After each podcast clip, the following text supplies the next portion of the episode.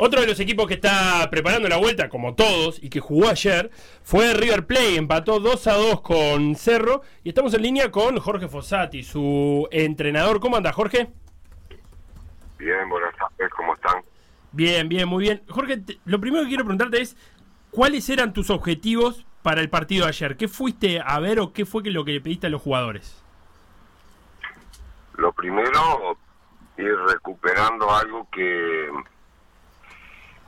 los amistosos te ayudan a recuperar, no, no es el camino, eh, me parece a mí que es indispensable la competencia y que la competencia es el único camino por el cual recuperas este, realmente el ritmo de fútbol. Pero, insisto, con el tema de amistosos, bueno, podés podés ir este, agarrándolo también. Y eso era lo primero.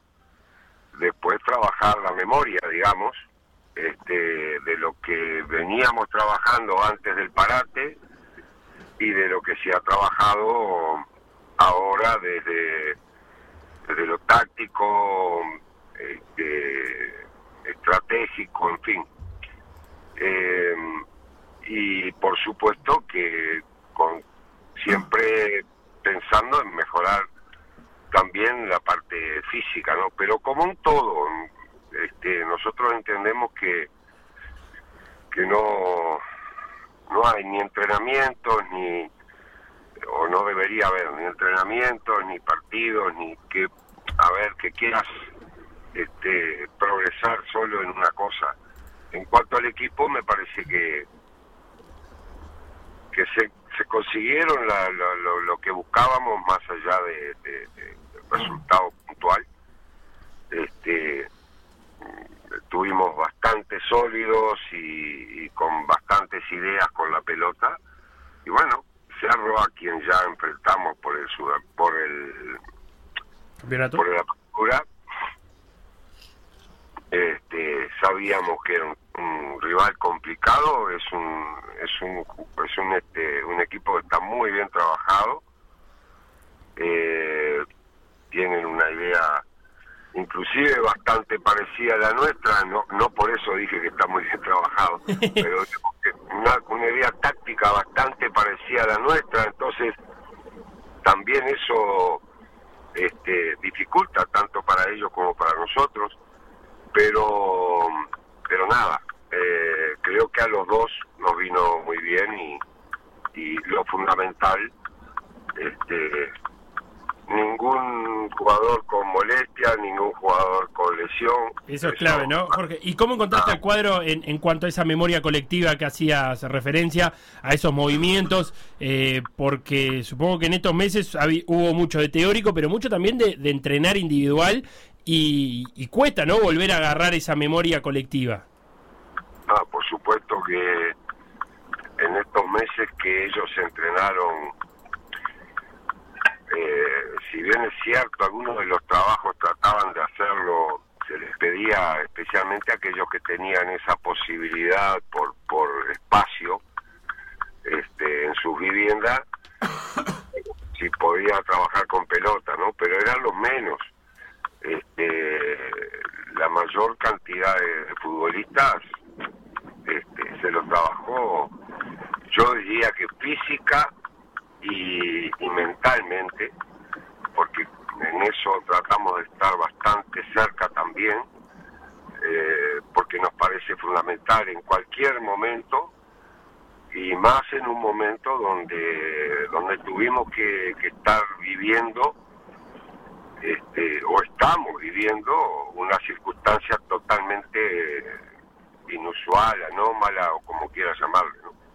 Jorge, vos hablas de, trabajo mental. Eh, ¿Tienen la posibilidad en el club de contar con psicólogo deportivo o has tenido en tu carrera la chance de trabajar con psicólogo deportivo? ¿Es, es algo que suma eh, en estos casos, por ejemplo? Tuve alguna experiencia.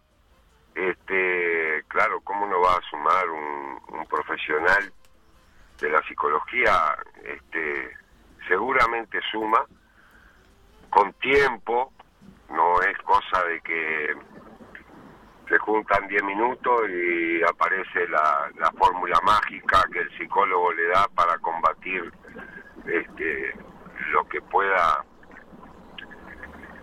lo que pueda tener como un problema este pero yo creo que como todo es un, un trabajo más comunado y que este, con, con el cuerpo técnico no claro y como en caso que lo tengas porque porque creo que después de, de 20 años de haber sido jugador está bien que en otra época está todo bien pero créanme que se jugaba con una pelota que era redonda, que había dos arcos y, y que había 11 de cada lado. Digo, tampoco es que este eh, el mundo actual cambió radicalmente el fútbol, no, no, hay un montón de cosas que no cambian. Y, y no porque hoy me toque a mí ocupar ese cargo, pero yo soy de los que entiendo que que quien le, debe liderar el plantel es el entrenador.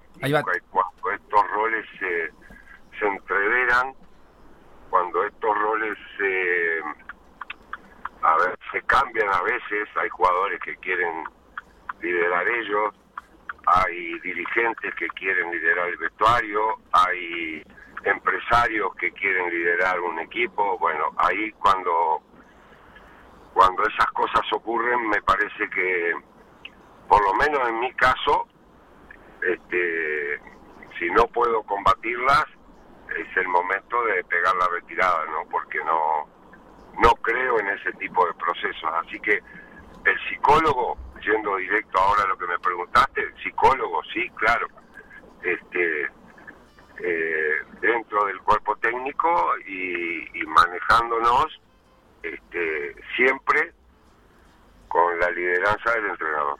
Claro, y como entrenador, las, las herramientas que vos utilizás para este trabajo, digamos, del aspecto mental, provienen de la experiencia, pero también de, de la formación como entrenador. ¿Los entrenadores tienen algún tipo de, de formación en este campo?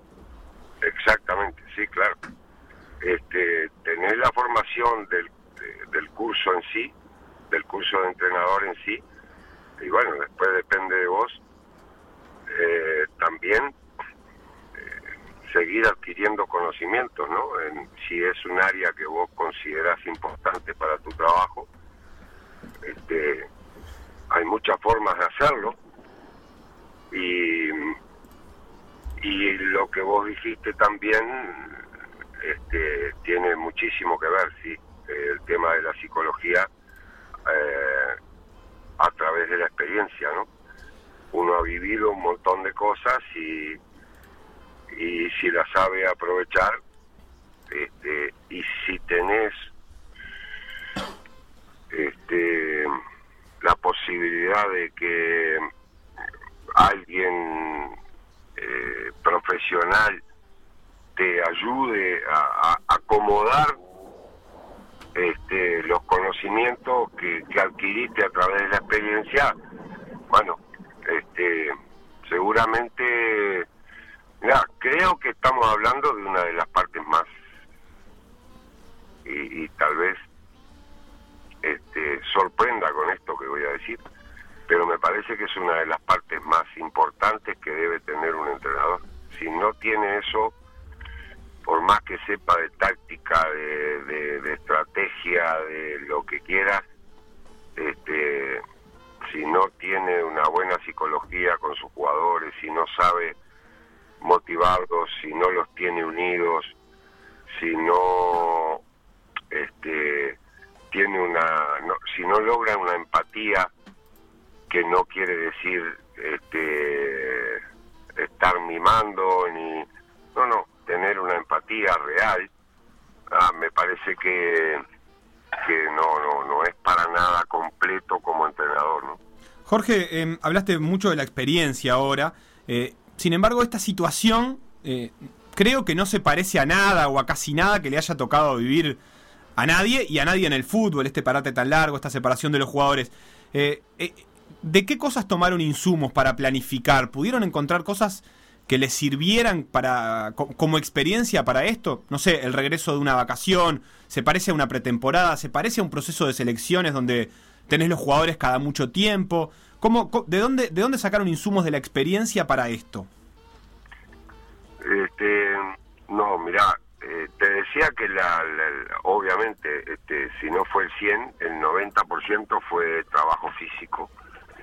Y en ese sentido, donde también entiendo que el entrenador principal tiene que tener eh, conocimiento de eso y, y supervisarlo, pero en mi caso tengo la suerte de tener este, un preparador físico que trabaja conmigo hace rato, eh, que lo conozco, sé su capacidad, eh, y otros que lo ayudan, que también son muy buenos. Este, y es, es una pregunta que, que más que nada Sebastián Avelino, que es el profe, te puede, te puede evacuar. Lo que yo te digo muy por encima, este, no, no tiene nada que ver con un proceso, en principio podría ser este, parecido, yo te diría en abril, eh, mediados de abril podríamos decir, y bueno, parecido a unas vacaciones, parecido, porque no habían estado de vacaciones, pero ponele que en la casa hubieran hecho poco, era solo un mantenimiento. Bueno, en abril vamos a empezar a trabajar este un poco más fuerte. El gran tema acá, pero después no tiene nada que ver con los trabajos de selección, no, no, nada que ver porque el- este, si bien es cierto lo recibís cada mucho tiempo, eh, este, vuelven entrenados porque entrenan en sus clubes, ¿no? Entonces, desde el punto de vista de entrenamiento no tiene nada que ver. Desde el punto de vista psicológico puede ser que sí, que lo que tú decís, cuando, cuando dirigís una selección, te tenés que mantener en contacto con, va, yo no soy el, indicado para decirle a nadie lo que tiene que hacer, pero digo, me parece que hay que mantenerse en contacto con, con los jugadores, a través de los medios que tengas, si podés ir a visitarlos mejor, pero bueno, si no podés, este, a través de la tecnología. Y bueno, eso fue lo que tratamos de hacer eh, para, para mantenernos en contacto siempre, no, no, no permitirnos olvidarnos de los objetivos, permitirnos agachar la cabeza y decir esto no pasa más, este, no, no, meternos en la cabeza que que la vuelta estaba cerca, que, que este que este mal que afecta a la humanidad, como muchos males que hubo a lo largo de la historia, un día va a pasar, que, que esto que parece que no, no tiene, en el mundo especialmente, gracias a Dios acá, lo vamos llevando de otra manera, ¿no? Pero Jorge, en, en ese sentido, el, el campeonato que, que se va a reanudar, ¿es una reanudación? Con esta te despedimos. ¿O es un campeón, se encara con un campeonato nuevo de 12 fechas?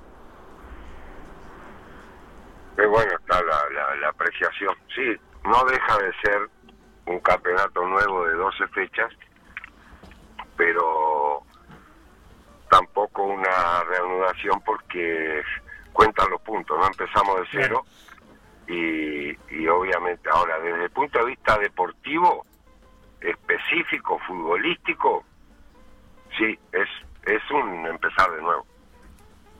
Notable, Jorge, muchísimas gracias por estos minutos en Por Decir Algo eh, y buen entrenamiento ahora en un ratito. Abrazo, chau, chau. Lo que pasó en Por Decir Algo, revivirlo en pda.uy o buscar los podcasts en SoundCloud, Mixcloud o Spotify.